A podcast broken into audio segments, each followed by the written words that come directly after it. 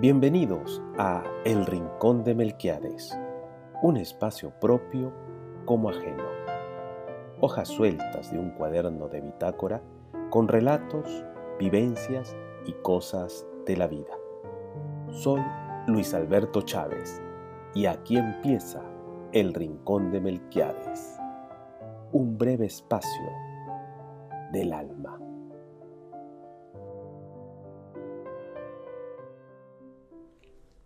El judoka.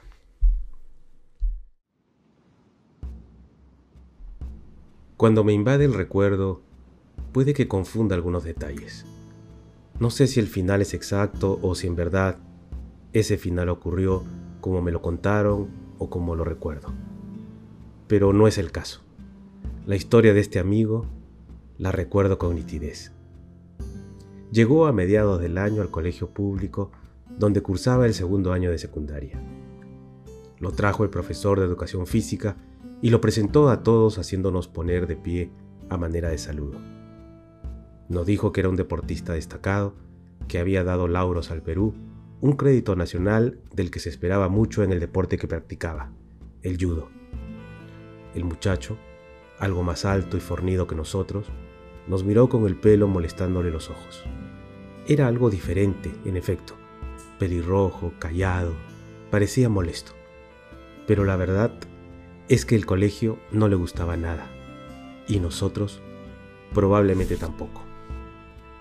Era hijo de un diplomático y quién sabe por qué razones, ese año no pudo matricularse en un colegio privado y terminó en el nuestro, el Roque Sáenz Peña de San Miguel. El profesor lo sentó en una carpeta y desde entonces el nuevo del salón rumiaba su suerte. Apenas se fue el profe, los más grandes empezaron a fastidiarlo. Cuando pasaban por su lado se reían, hacían muecas, piruetas de yudoka. Él no se enojaba, pero sus orejas se ponían rojas y sus ojos también. ¿Por qué no les contestas? ¿Por qué dejas que te insulten? le dije alguna vez. ¿No eres acaso luchador? Demuéstraselos. Si no, nunca te dejarán en paz. No, me decía él, no puedo. Soy un judoka calificado. Les haría daño. Y si me descubren, podrían votarme. Además, solo estudiaré este año.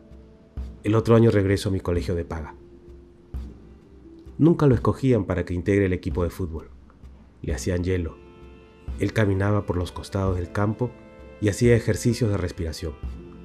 Hasta que un día, uno de los del fondo, un sambo prieto, lo empujó de mala forma y le mentó a la madre. El judoka se paró como un felino para responderle, pero los chicos lo atajaron y lo retaron a que la cortase para la salida. Y así lo hizo. Cuando terminó la última clase, todos nos fuimos a la costanera. El sambo tenía su mancha que coreaba su nombre. El judoka se sacó la chompa, se arremangó la camisa, se subió un poco los pantalones y empezó a saltar para calentar. Mientras lo hacía, los belfos de su nariz se le hinchaban sus ojos se dilataban y sus puños se cerraban, pintando de rojo las carnosidades de sus nudos. El sambo atacó como un jabalí herido, y el chico del judo hizo un giro dejándolo pasar de largo. El sambo volvió a la carga, pero esta vez el judoka lo atrapó mientras lo encimaba y lo arrojó por los aires, rompiéndole la camisa.